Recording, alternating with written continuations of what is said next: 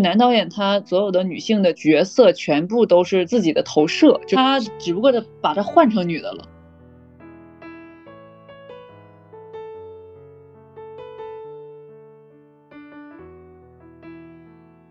你你没有办法去跟资本去讨论商业逻辑，嗯嗯，因为商业逻辑是他们掌握的，他们掌握商业逻辑，但是你你你明明知道你心里边暗暗的觉得这好像不太对。因为大家不应该喜欢看好作品，然后但是呢，他们的商业逻辑是我有数据。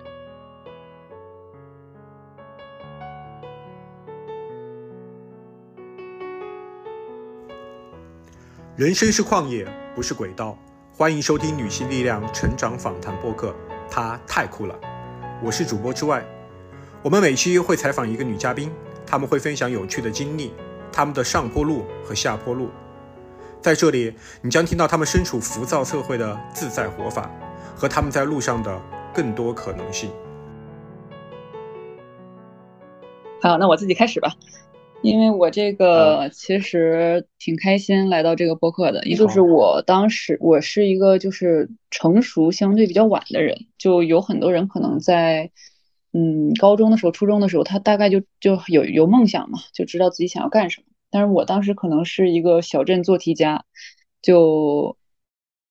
当时当然也通网，也知道外面就是都有一些哪样的精彩的生活，但是就不太知道自己想干嘛，而且甚至都不都不可能去想艺考这件事情，因为他就是学习好的孩子可能不，也不能说艺考都是学习不好哈，这个不太好。然后当时就高考，高考之后父母觉得哈工大是好学校。嗯，哈工大好学校，什么考什么专业呢？然后家里面有亲戚在那个工大集团，然后他就说那个你你你你选那个焊接吧，因为焊接是在哈工大是亚洲第一。然后我想那这好啊，那铁饭碗，那进去吧，进学学，然后进去就就很不对劲嘛，因为我高中的时候也是一个非常喜欢读书的人。我也就是看很多书，喜欢文艺生活，然后看很看很多很多的美剧、英剧，看很多很多电影。嗯，然后进去之后，我发现我都没有办法看书了，因为没有那个氛围，没有那种文艺氛围，因为是个工科学校嘛。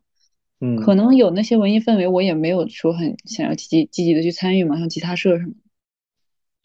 我就想这个生活就很没意思，然后我就想快点出国吧，我想出国。出国了之后，我我我是当时，呃，本科最后一年我就出国了，因为我我们学校当时有一个就是交换项目嘛，去去英国，我就去了伯明翰，然后我去了英国之后，我就马上打开了我的思路，就那种世界都向你打开了，因为之前毕竟读大学的时候还是在一个小城市读的，那我我说实话，如果是我是在北京读的，可能也不一样，嗯，去英国之后，我就马上。参加音乐剧社，然后跟朋友搞这个搞那个，然后但是学习嘛，就是勉勉勉勉勉强强。然后当时我就想要换思路，我说不行，我也得我得考，我得考电影学院。然后，但是我知道这个希望很渺茫了，因为那个电影学院挺贵的，我也不知道怎么考。嗯，然后当时我就边申边申电影学院。然后边去申请博士，自然反正博士当时 offer 下来了，我想这也没有什么 争议的，当然要去读博士了，因为又又有奖学金，然后还能在英国多玩几年，当然肯定想想读博士。然后就是刚开始读博士的时候，我就开始想我怎么转行呢？就有可能我去，要不然去电影学院旁听个课，他们有那种短期班嘛，在伦敦。就伦敦有很多电影学院，反正都会有那种短期班儿。但是我正我这是正在我正在研究去哪里上课的时候，有一个国内的导演，一个拍文艺片的导演郝杰，他来到了伦敦，然后他带着剧组来到了剑桥。他当时想跟留学生采风，就看看或者是看看有没有什么志愿者什么可以帮忙什么的。我当时就帮他们。莫莫名其妙的就去又去跟他们开剧本会，然后又去帮他们买道具，他们也还就感觉像带小孩玩似的。然后我还带他们剧组去我们那个嗯学生的派对啊什么的，去家里玩儿，然后就这样认识了，嗯，就是圈里的人吧。然后慢慢的，嗯，第二年就有一个长篇在，呃，在在英国拍，然后当时我就是去做的场记，然后后来慢慢的在各个部门。当时还是钱比较热的时候，大家在疫情前嘛，一八年，呃，一一七年、一八年钱比较热的时候，大家都都乐意出国拍，就是像那些湖南台电视剧啊，我也参参与过，他们都喜欢那种，嗯，我开头在美国拍，我我开头在英国拍，然后所以我当时也也参也也有也有一些这样的机会嘛，当然接触的都蛮好的，都是那国内的这些一些资源，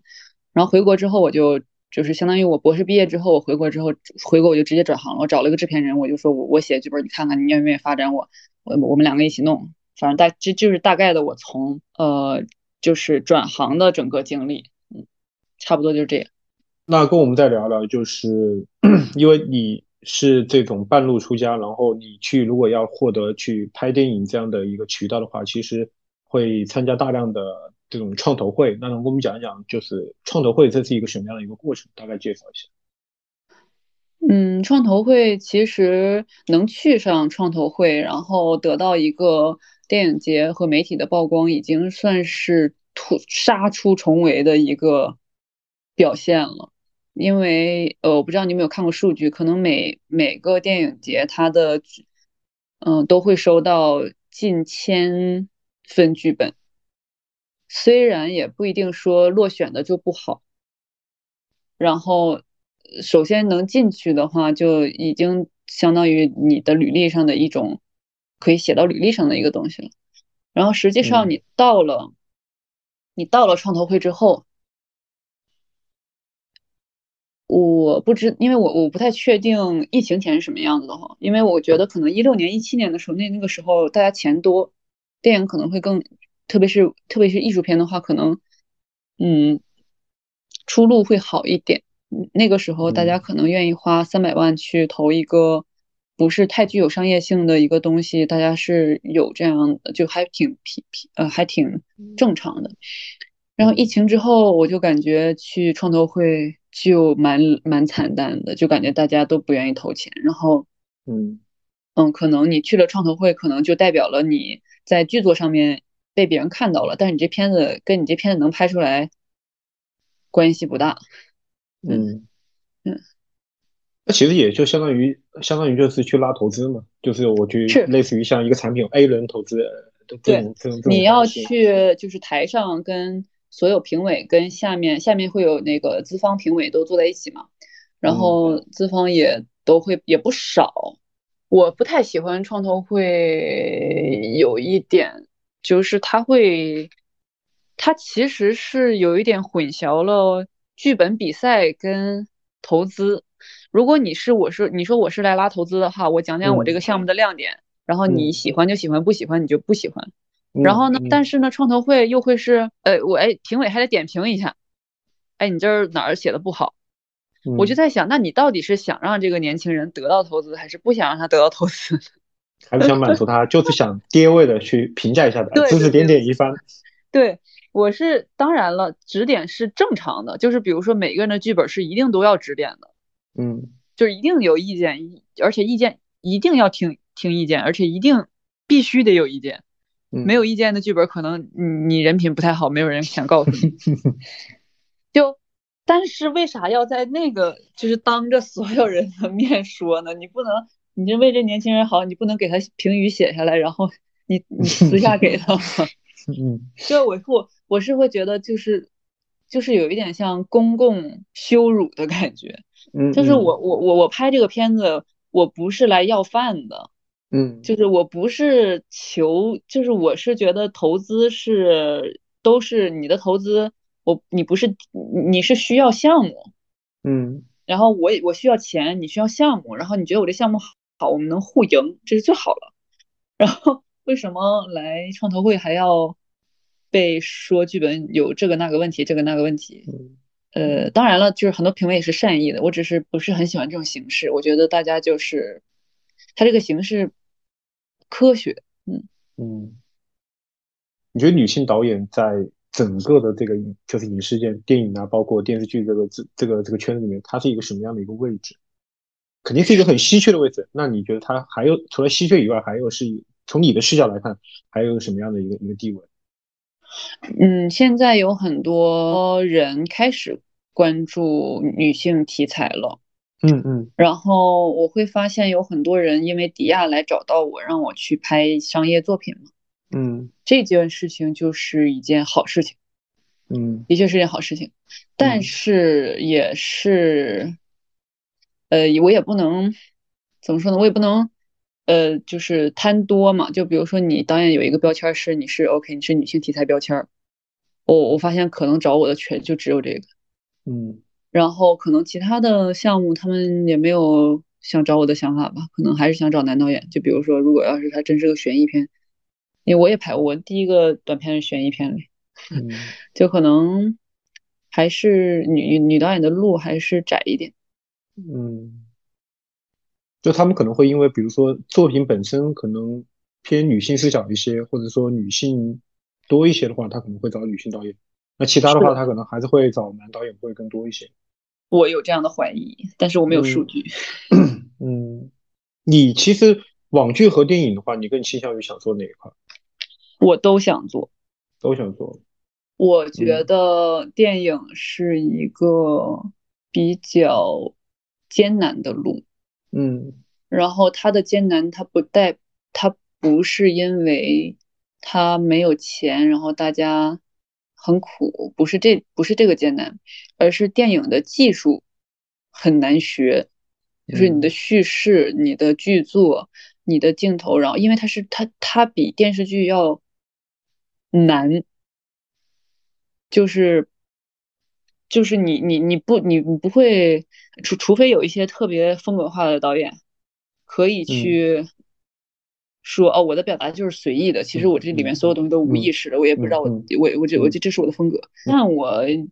不是这样子，我觉得我我我我对电影还是挺挺特特别尊重的。嗯嗯，我觉得电影太难了，我我会需要花很很长时间。我觉得我到四十岁的时候，如果能有一个。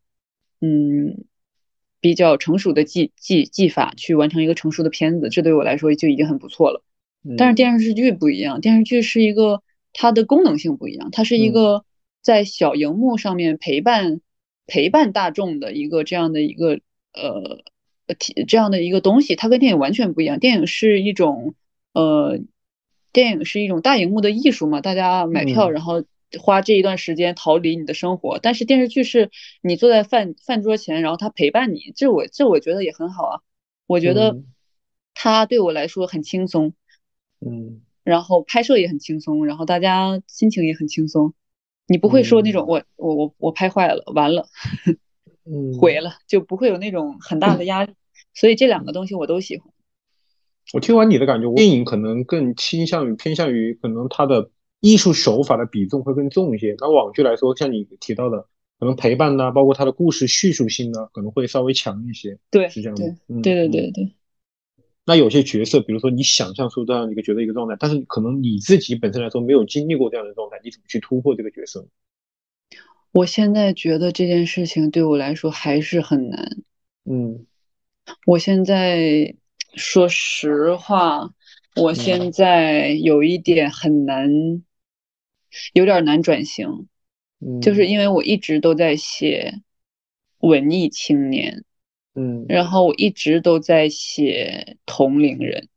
嗯，然后我最近也有点想写比我大十岁的人，就是我我最近有一个剧本，他是四十岁的人，嗯，结果我写的还是跟我我们身边的人一样。我觉得现在我没有办法处理这件事情，我还是需要继续去想。嗯，就其实很难找到一个抓手。没没，就是其实抓手，后来我就跟我的编剧也聊了很长时间，他说，嗯，就是还是得生活。嗯，就是抓手就是生活。嗯嗯嗯。然后你你就是生活。就是可能我我我一开始就我我上一次跟他们开编剧会的时候就有很大问题嘛，然后后来想了半天，就是我们的决定就是还是生活，嗯，就是从最小的事情，就是反推，或者是你慢慢的去去磨这个东西，就也不能着急。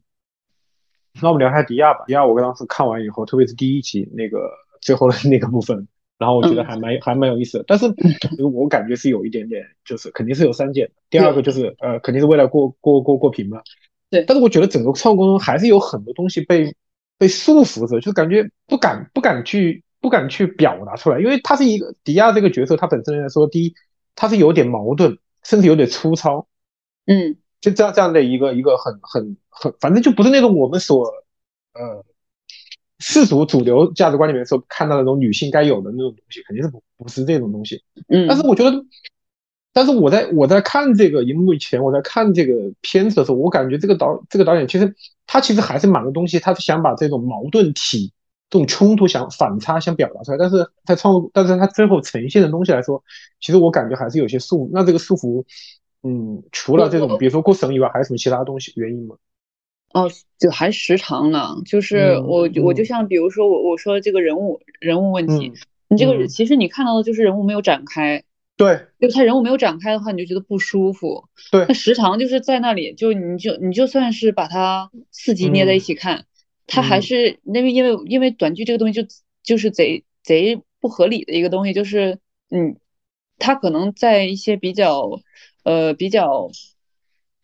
天马行空啊，或者是比较不一样的呃载体，就是不不不能像我这种，我这种还是慢慢讲故事，就不适合短剧，因为我必须要在那个时候结束，然后我在结束的时候我必须打点，那点就很不舒服，打的就很不舒服嘛。然后我觉得迪亚他和他应该是一个，比如说二十分钟一集，然后对对对对，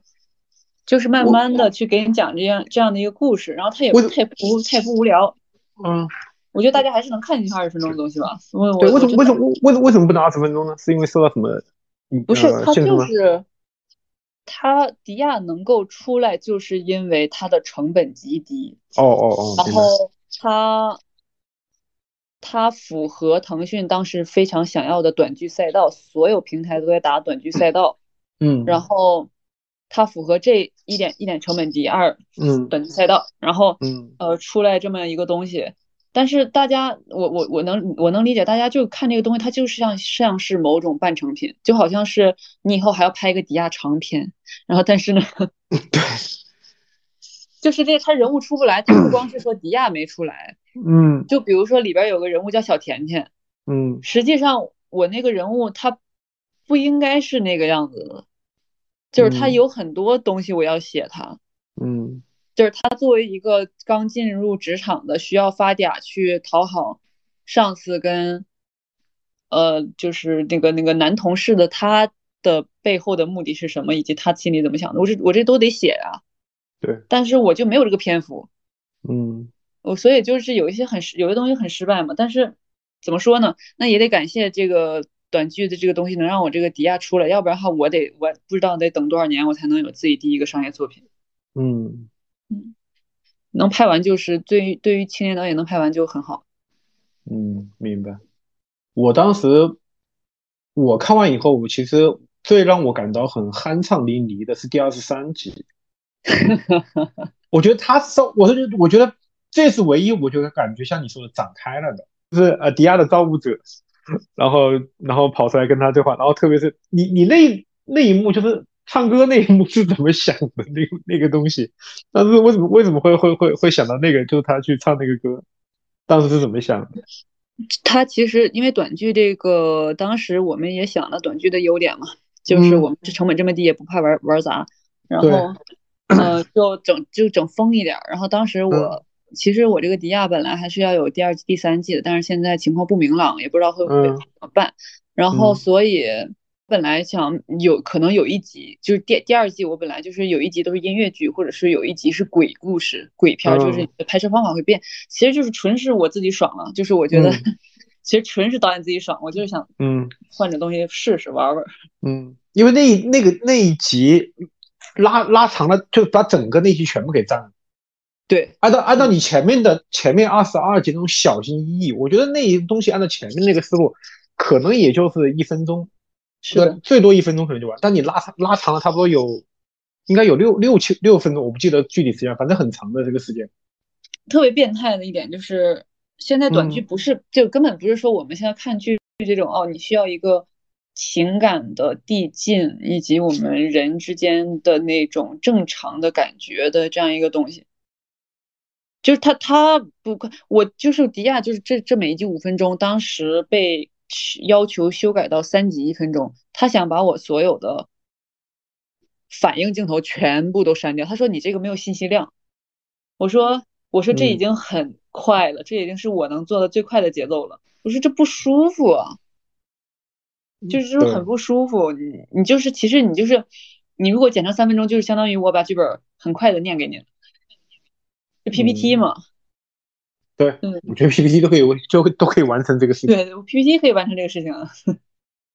反正就很离谱。你觉得？你觉得你作为女性来说，你觉得在创作像迪亚或者说其他的这种，就是比较包括像爱情神话呀，包括像送你上青云这种，呃，女性的这种作品当中，你觉得最大的难，在这个角色女性角色当中最大的难点是什么？我想想啊，后面还有一个问题，就是你你可以一块想想。就是我觉得，你作作为一个女性，你去创作一个，比如说比较鲜明的一个女性角色，你会不会担心，就是很不容易把控好这个角度？就是如果你没有做好，如果你是个男的，我觉得相比来，我感觉啊，可能做女性角色可能稍微还得心应手一些。但一个女性，你如果去做一个这种女性角色东西，但凡这个如果他有这个这个角色，他是有一些呃反差或者有一些东西，有一些不一样的东西的话，就是很容易去被流量。播出来以后被流量给反噬，就是你在创作这个角色当中，你的意思是，就是比如说男性他，比如说女创作者如果创作出来一个女性不喜欢的女性角色，他会更比男性创作出一个女性不喜欢女性角色更容易被骂。你的意思是这样？对，包括甚至可能女性她都会骂，她说你怎么把女性搞成这么邋遢，怎么这个样子？我不知道现在有没有？对对，就有有有的。就我我其实从来都没有过这个担心，但是我我的确发现，就是迪亚下边有人给我评论，他说这女的当小三儿，然后这女的，呃，挺恶就是就是还会有这样的会有这样的东西，但是其实我我在创作迪亚以及我我没有说这种比较普遍的大家认为的这种困难，就像你刚才说，我我不是很 care，因为我我自己内心的逻辑是我需要。在我的女主人公上面展现出人性的复杂嘛？这是这是我对于女性最，这是我那我的逻辑就是，这是这才是我对女性的关爱。她需要拉屎放屁，她需要当小三儿，她需要去呃爱，她需要去恨，她需要去自省，她需要去后悔。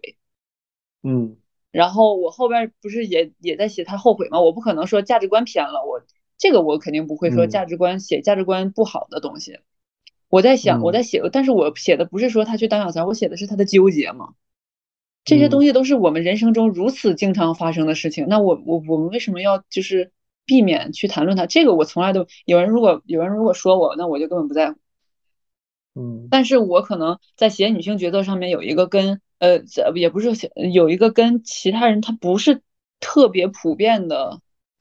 困难，就是我我的人物。就比如说别的编剧觉得这事儿不是事儿，但是我对我来说特别是事儿。就是我的人物永远都缺乏缺乏目标，他没有特别想干的事情，他没有一个目标，他目标是什么？你说迪亚的，你说你你你说迪亚的目标是什么？活着，高高兴兴的活着。就是在现实生活中，人很多女性她也没有目标啊，没有目标，我觉得是一种常态呀。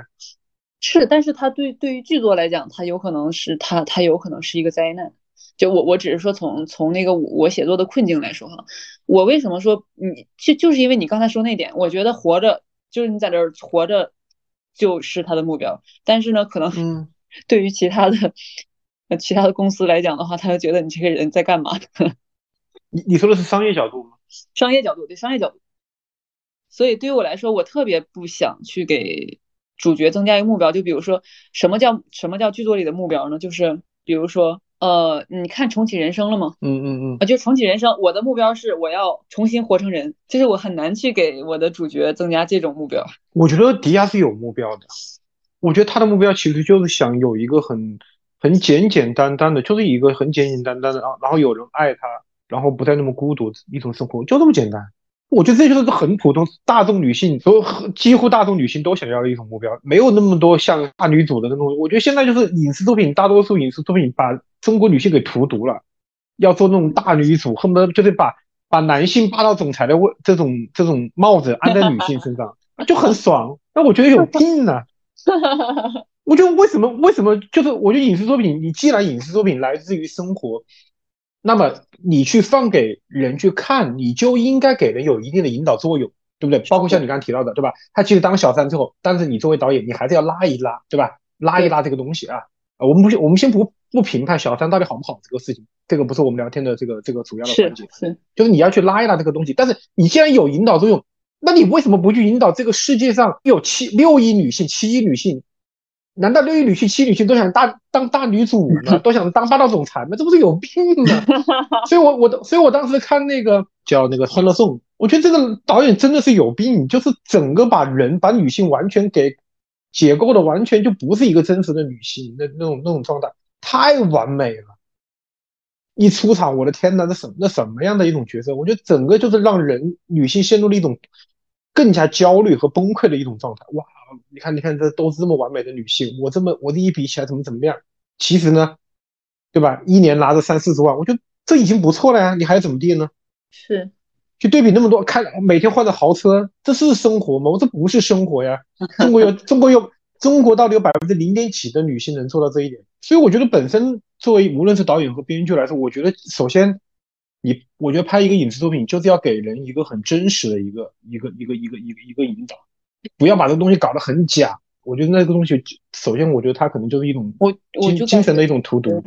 我我我我也是，我我我也是这么这么想的。我觉得还是生活，就是你生活是什么样子的，那你为什么跟生活不一样呢？你在生活里面发生的事情，你难道就这么看不上，就不想在电视上看见吗？最近有没有看一些就是韩国的小说？我去年我特别喜欢看两个韩国做的小说，一个是韩国作家金爱烂他写的《你的夏天还好》。还有一个是韩江写的《数字者》，就是刚刚我们聊到关于这个电影影视作品当中女性角色东西，因为这两个作者他分别对于作品当中，在他的小说作品当中，对于普通女性的这种生活的细致入微的观察，还有包括他们的各种情绪的捕捉，非常非常的到位。就是我当时看了以后，觉得特别的那种有那种战力的那种感觉。就他能够把那种绝望、恐惧、胆怯，我非常建议你可以随便，因为它都短篇，而且它故事就是一，它是它是篇章性的，不是一个很长的故事。可以可以可以可以。它要比那个八年的金智英更牛逼。哦，我觉得非常牛逼，只是他现在还没有搬到那个，我觉得后面会搬的，一定会搬的。嗯，我当时写看完以后，我当时在豆瓣上面写了一个影评，我觉得这个。绝对要远远高过于这种，就是他给人这种震撼的感觉，因为这种女性的东西，大部分是女性的东西，这种震撼感觉，它绝对要高于寄生虫。就他太会写那种生活的那种那种绝望了，就绝望到那种从脚头发丝到脚脚趾头那种感觉，整个全是绝望。就你感觉把这个人一打开以后，人皮一样铺开以后，里面全部都是生了蛆的那种感觉。啊，我操！然后。我为什么想说这两个东西？我觉得，其实我觉得中国人其实，因为无论是中国也好，韩国也好，其实咱们共享的都是东亚文化嘛，这一套的一些一一套体系的东西，包括像韩国、日本，可能比中国更胜者一些，就是在这种父权的这种体系下。但是，因为你是编，因为本身你既你既是编剧也是导演，那我其实我想说，我在中国其实非常非常少有能够看到这样这种。让人感到很痛心、很胆怯的这种作品，就是把国人的这种生活苦难，包括底层的这种挣扎，能够去表达出来。我不知道是是因为麻木的原因，还是什么样的这种感觉，就是我我很很难去很难看到这样的东西，或者说你从小说当中或者有编剧啊把它展现出来。可能安妮宝贝，我觉得干了一点点，就安妮宝贝的时候干了一点点，但是他当时就是改编另外一个那个就是欢乐颂的时候，其实我是觉得。呃，完全没有达到那样他的就是他写小说那样的一个一个一个水平。那我们再往近一点看，就是最近这几年来看，稍微可能有那么一点点边边的，可能就是《三十而已》里面的那个徐曼妮的那个角色，包括像《欢乐颂》的樊胜美这样。我觉得这两个角色可能都有一个共通性，就是那种女性的，可能就是比如说她有一种这种有一点点拜金氪金，然后又有一点那种包括那种呃很很心里很拧巴的东西。但是我觉得好像大家看到这个东西就已经啊，这个东西啊，这个这个就已经很有热点了，就感觉大家已经觉得啊，这个女性刻画的已经呃很很很很很到位了，或怎么样。但是我觉得这远远没有达到一个一个一个很真实当中一个属于，我还是觉得他当时也是属于那种父母看了会觉得很真实，因为父母那一辈子他对于影视剧的要求，说实话没有咱们高。对，你会对他们咱咱们其实追求的。在里面去，他们是看他们是看渴望起来的那帮人我们父母那一辈是看渴望起来的。对他们对于里面的就是真实性的表达是真实性表达，他们要求没有那么高。我妈就很喜欢，我爸我妈很喜欢看《欢乐颂》，因为他觉得跟我的生活息息相关，因为他觉得我在北京就是这么就就是这么生活。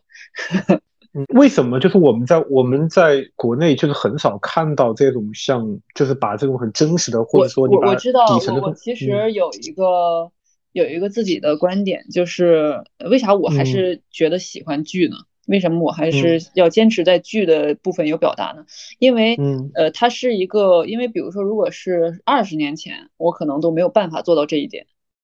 因为就比如像 Netflix、苹果这种流媒体，它有很多导演也去，很多大导演也都去拍剧了。嗯，它是一个比较复杂的年代，现在。比如说，二十年前绝对不会出现，就很少会出现，你又拍剧又拍电影，还都能够完成你的表达，就我觉得是很困难的。然后我觉得，为什么我现到现在还在就是比较坚持的拍网剧呢？一直都没有特别让你惊艳，就像国外的像《伦敦生活》网剧没有独立制作这样的一个说法。嗯，对，就是比如说独立电影，我们可以在独立电影里面看到很多。优秀的表达，就他不一定说是很成熟，他可能，但是他很创新，或者他很，他很在技术上面和艺术上面有所表达的东西嘛。但是你肯定没听过独立呃独立剧集，对，就是一个东西。然后我们现在所有的这种剧的制作模式，全都在被这些大的剧制作公司以及平台所把控，就这么几个平台。但是我不觉得它中间没有夹缝，这就是我想干的事情。就比如说迪亚，他当时如果，因为迪亚在腾讯是，因为迪亚是属于独立制作的剧，因为它成，因为它成本小，然后腾讯腾讯收了是分账嘛，分账相当于他并没有说给我们，呃前期他是没没没有就是比如说他们没有那个。买买买的钱嘛，就相当于我们一起分点击率、分分广告，然后他们肯定站内去给我们一些流流量流量扶持什么的。但是如果迪亚这个剧一开始就过平台的话，它跟现在更不一样。嗯，它可能连现在支离破碎的自我表达都没有了。当然，我不是说我不是说平台都是傻逼，我听过很多平台里面有一些制就是制作人以及制片人还是很很愿意努力去做一些。高质量的剧集，但是高质量的剧集给这些制片人也产生了很大的压力，就是他到底赚不赚钱嘛？嗯，就是他不赚钱，那你平台的人，那你还你还干不干了？你你觉得你自己在追求品质，但是他不赚钱怎么办？他压压力太大了，所以我觉得我还坚持在剧集创作的一个原因，就是我希望能够做出一点点小改变，或者是我希望以后的市场会更好。我们可以有中文的好的剧集，所以说这个其实是在细缝中找到机会。对，真的是真是夹缝。我我你看我我我特别喜欢那个呃《风犬少年的天空》，我觉得很好看啊。你看到《满江红》吗？没看。没 看。然后嗯，我其实想跟你聊一聊，就是男性导演，因为现在大多数还是导演还是男性嘛，就是。男性导演他在拍这种女性角色，我觉得他会本能的带这种，当然这也是很很正常的，就带这种一种客体的视角，然后去看去看女性。然后这个片子当中，其实他其实讲了一个故事，就是其实就是呃怎么去去刺杀那个那个那个那个奸臣。然后当中有一个环节就是讲到女性的一个奉献，就他们刺杀里面，我我知道这个网上有争议，我这个我知道。对对对，就是。就是毛老谋子，他就是用了这样的一个一一种方式，反正呃，我不知道是无意表达还是怎么样的，就反正用他的这种感觉，就是说，呃，其中有一里面有一个就是，也是刺杀团伙当中一个女性叫姚琴，然后呢，她是一个把她这样定为这样的一个角色，然后去呃，相当于就是牺牲自己的一种色相吧，然后去去去去去干去去干了这样的一个事情。就是你会有会不会有些觉得就是在男性的这种视角当中，然后很容易就是把女性给进行一个所谓的叫嗯边缘，就你都不要提这种，你都不要提这种非常明显的物化了。就是你就看这么多年电影节也好，它现在女性题材是一个大热呀，特别是独立电影，就是男导演拍的独立电影，女女呃就有关女性，也不是说这些青年导演哈，就比如说。呃，比如说那些欧洲的比较比较老牌导演，他们也不是也很喜欢拍女性嘛？就是在男性导演的，我我前段时间去那个 First，嗯，我就看了一个电影叫《希尔斯玛利亚》，然后后来听了那个戴戴锦华老师，他讲的就是呃，嗯，就相当于几几呃几几几个对应的女性关系的这样的一个故事，戏里戏外，他他那电影挺好看的。然后之后我就跟那就然后我留下来就是听那个戴锦华老师的那个映后嘛，他跟另外一个主持人他俩对谈关于这个电影，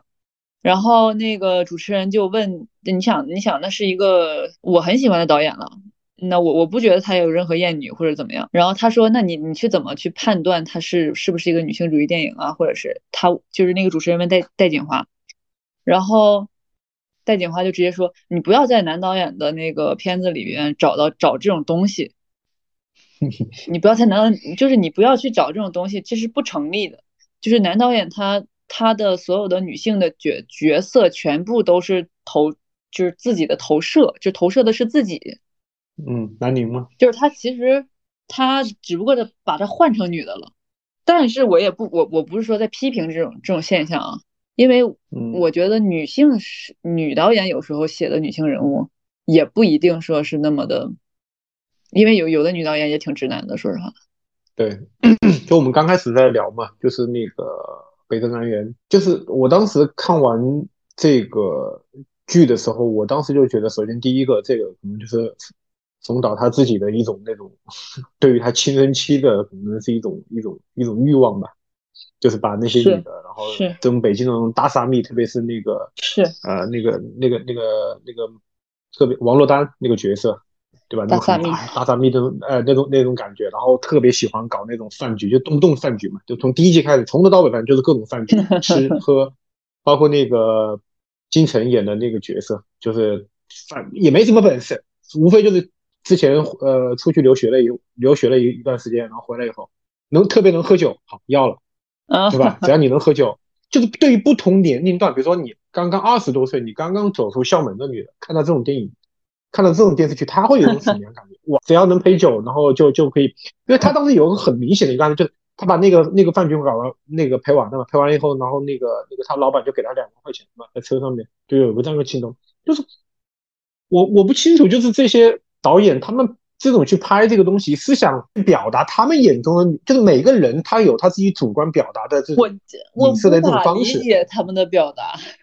对，我就不知道，就是他们啊，这些还是想去衬托男性的这种雄性的这种这种伟岸，对吧？你看什么东西，对吧？我那女性都是作陪的，对吧？通过女性这样来去活跃，因为但是当然在正常生活当中也是这样的，对吧？一帮大老爷们在那喝酒，喝酒过三巡以后，对吧？然后需要可能女的什么怎么怎么怎么样来来去哄，就是这种东西，就是我觉得他就是很很，就是把这种东西就是表，所以我觉得冯小刚他也没他也没有免俗嘛，就我实在不搞不清楚他为什么就是是满足自己的这种这种自己的这种青春期的这种想象和期待还是什么，就非常非常轻浮扁平化女性。他不光是他不光是男导演的，而且而且这样。青春期的这种幻想男，他不光是男导演，包括摇滚乐手，就是像像比如说像新裤子乐队，就唱那些啊他得不到的女孩儿。我的天，我当时甚至一些恶臭言论，然后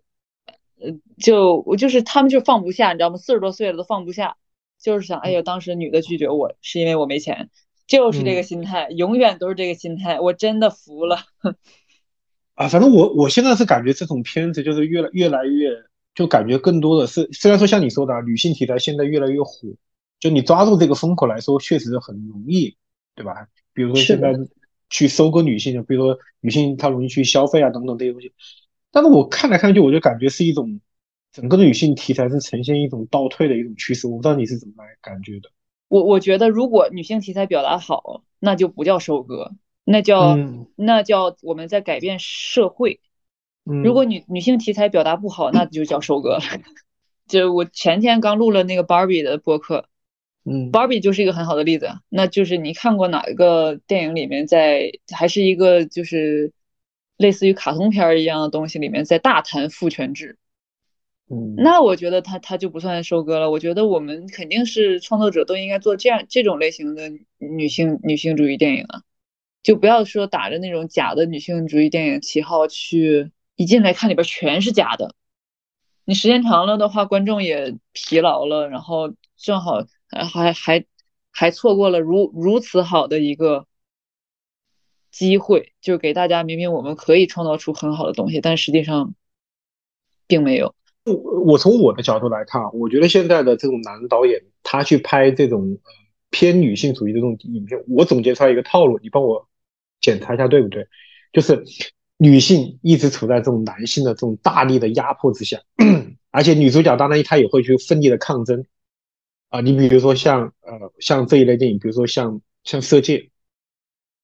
它也是有这种东西，就是我一直处在这种压力之下。包括还有那个韩国的那个那个电影《小姐》，还有很更早期的《末日狂花》，都是这样的，就是男性就是在男性的这种社会中压迫。然后呢，又要去报复男性中表现自己这种很独立，就这就是我觉得这就是现在很多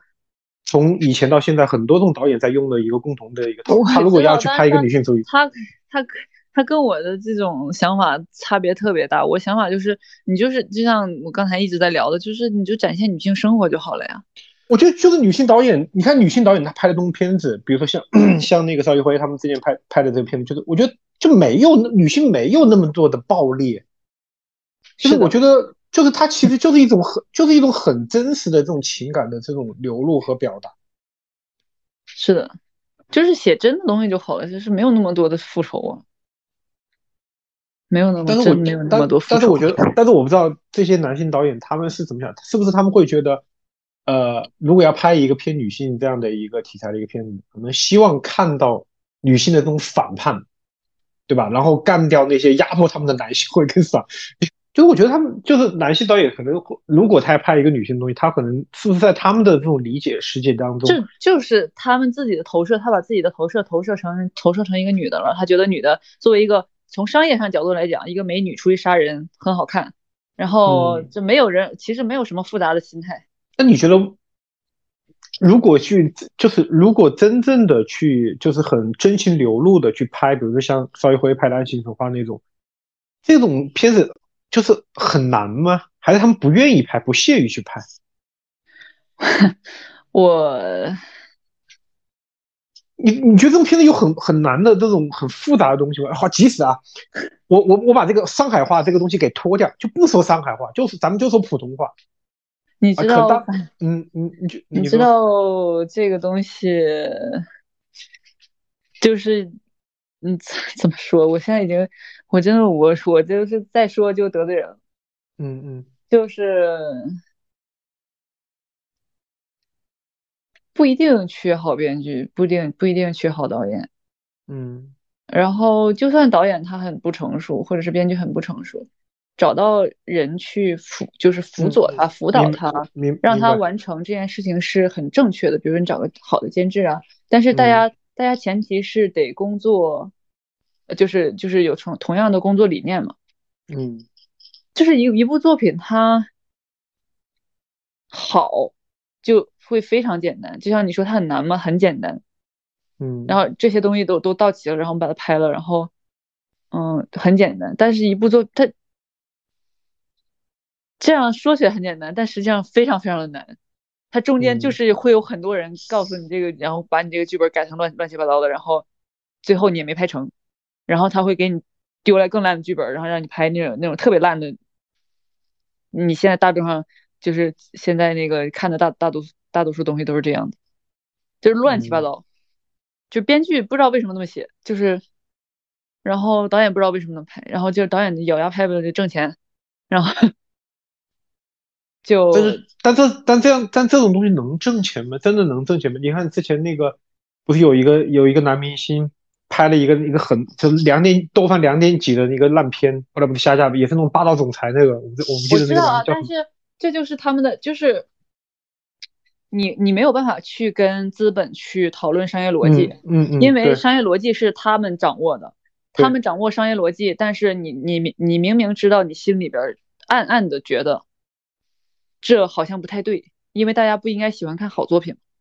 然后但是呢，他们的商业逻辑是我有数据，你看那个片子它就是赚钱了，嗯，那我就要拍那个，那你是胳膊拧不过大腿，你又没有钱，然后你又没有势力，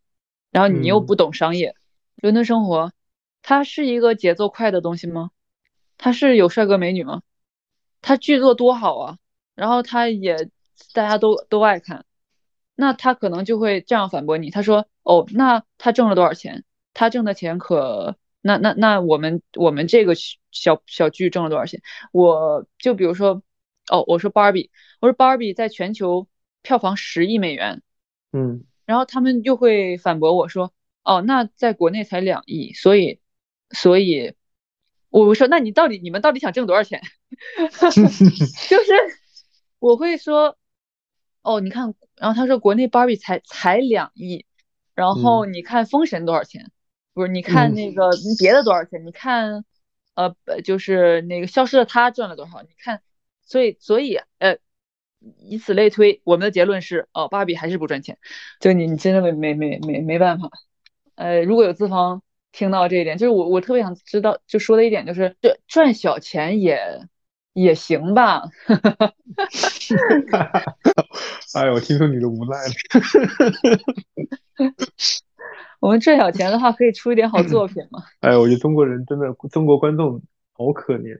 嗯，他没有耐心去再去看一个很好的。对对对对对，我就我觉得没有耐心，就是他他的那种延迟满足感很弱。他一上来要那种，哎呀，我那种大片那种那种东西，是，就是比如说像爱情神话那种，他很难进入。对，你像他，你像对吧？他一上来第一幕就是两个人坐在那里看了一个莫名的一个一个话剧，对吧？然后然后他们两个就可能就，然后一发生了一夜情，一夜情一简也是简单的一笔带过嘛，然后就后面就是很很简单的叙述，就是我我听邵艺辉当时他去介绍这个片子。反正就是他在很多场合，他说这个片子如果你要硬要我去说的话，我不知道是不是他参当时当年去参加那个那个创投的时候也这么说的。呃，反正就是一个中年男子和三个女人的爱情故事，就 这一句话。我说这这，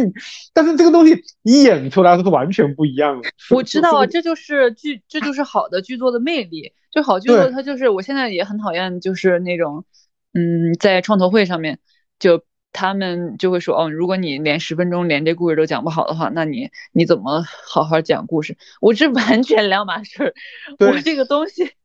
我我的电影，我的电影，你可能少看一分钟，你可能都不把把那个最好的那一分钟给给给没看到。那你为啥让我就说就就包括我自己的电影也是，那个就是我没有办法一句话跟你说明白这件事情。但是呢，这就是一个要求嘛，一个要求就是你必须得说明白。对，我觉得这个东西，我觉得这种东西它只能适合那种故事性很强的，对，故事性很强的，比如说很强的故事性的，比如说有高高强设定，就比如重启人生，哦，一个女人死了之后，发现自己不能做人，然后结果他就是要一直尝试，这就很吸引人，对吧？但是有些故事性不强，那就没法说了。对，我觉得他这个本身来说，他可能就已经漏掉很多好的作品了。你比如说像包括包括像消失的她这种东西，对吧？你其实很容易。还有之前那个什么他那个那个拍的那个，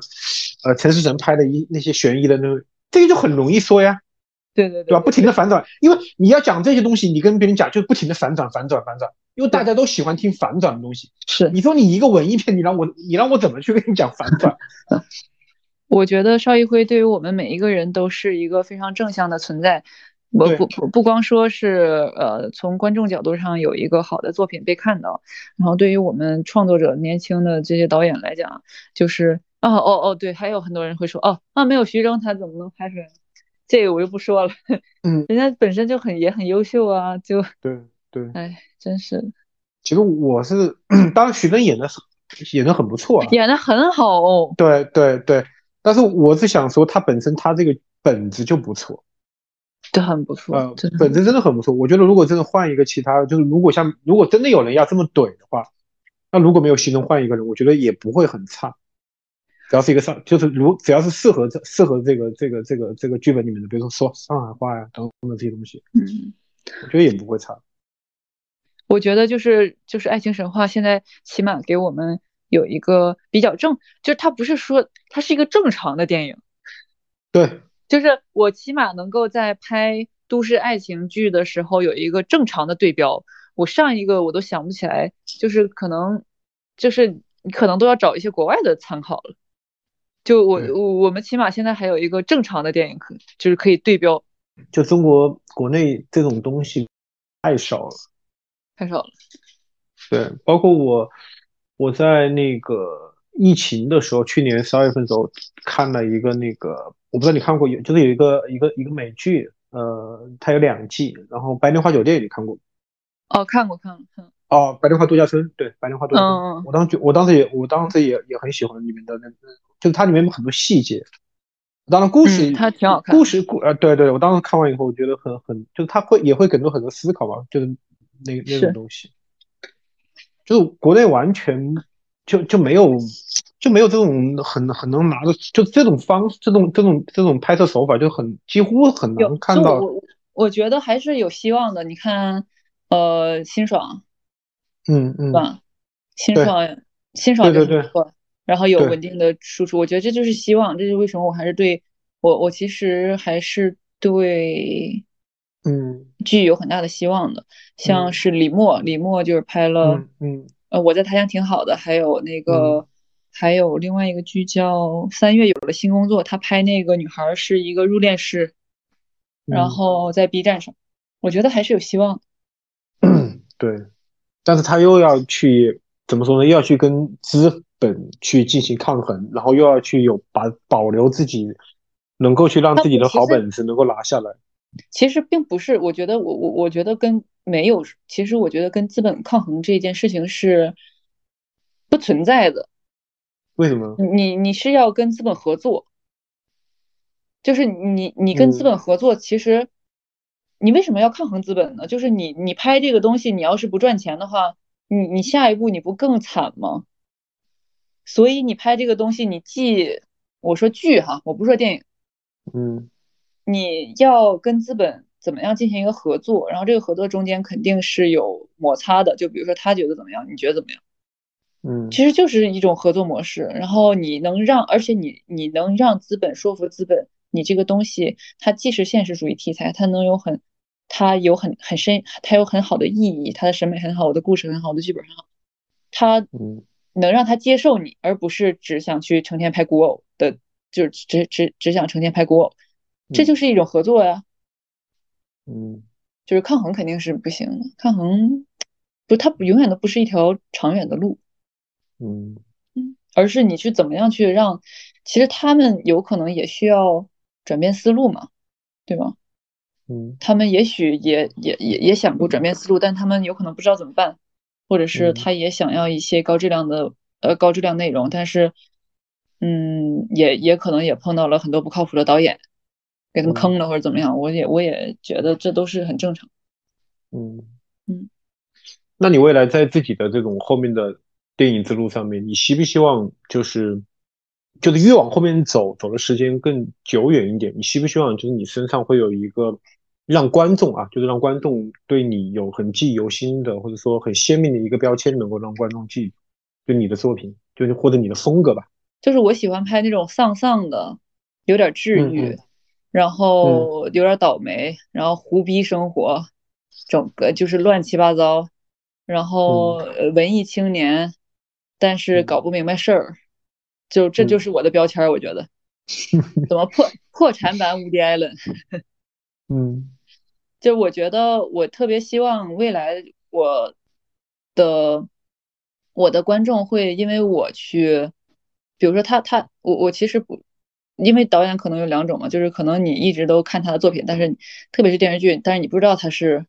谁拍的。我我我挺希望我的这个就就是这种特质能延续下去，就是别人一看哦，他这这这肯定是是不是梦想拍？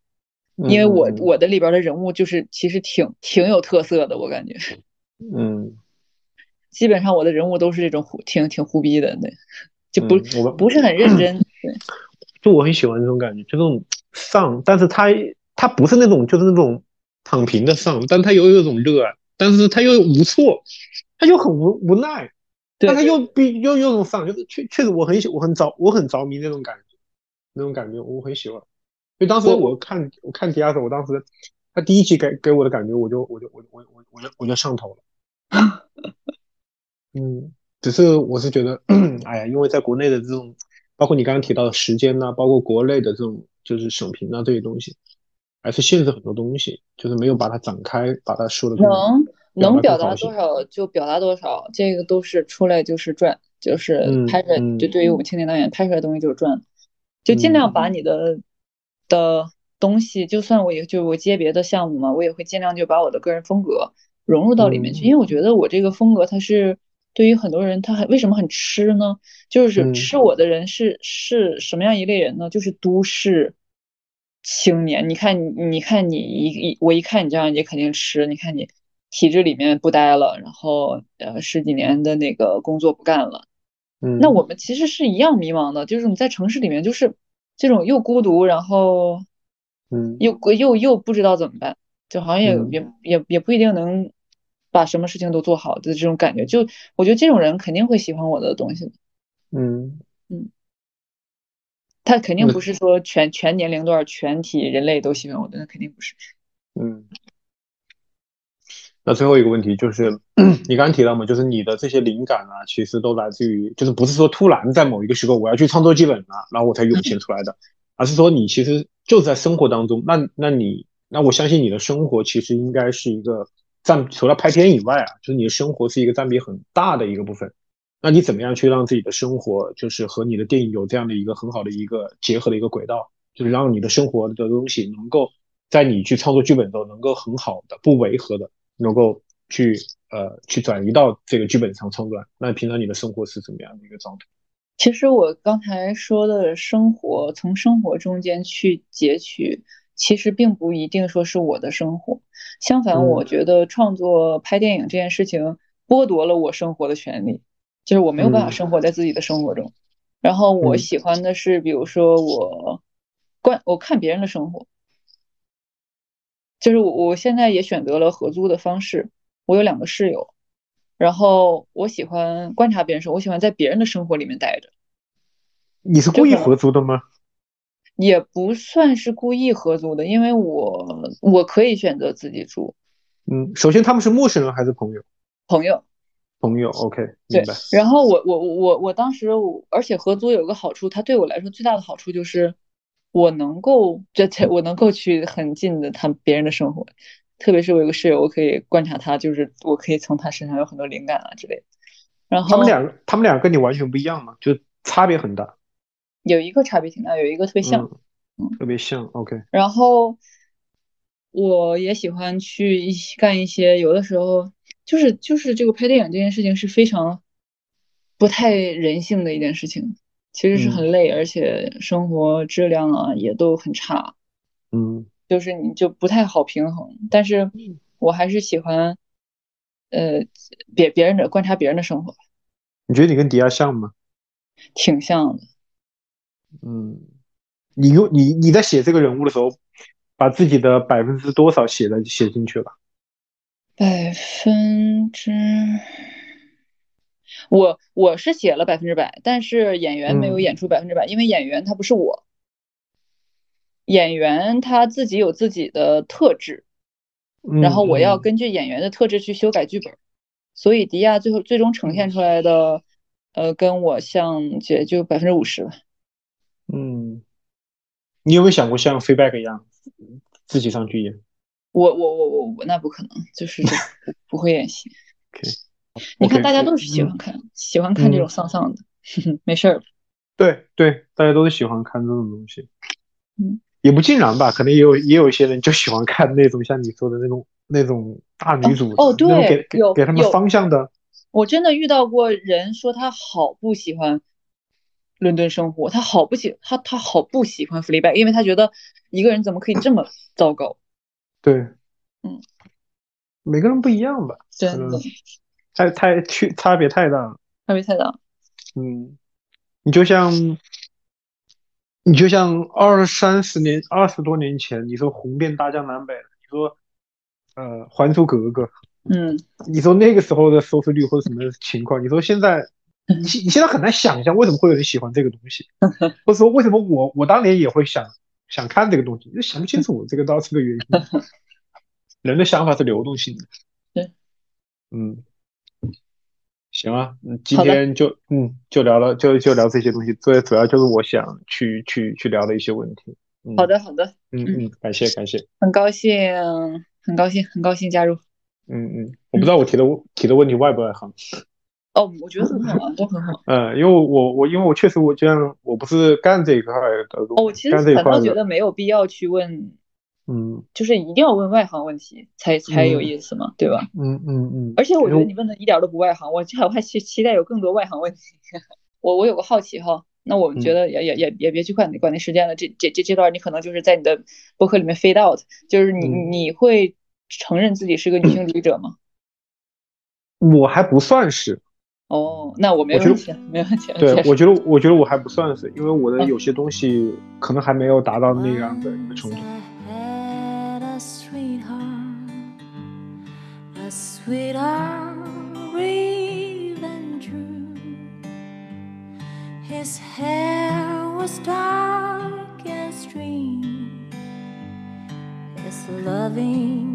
eyes were black. He told me that he loved me, and he often proved it so. And he often come to see me when the evening sun was low. Perfect to him away to this awful charm one. And when he come to say goodbye, my heart did overflow. He said goodbye,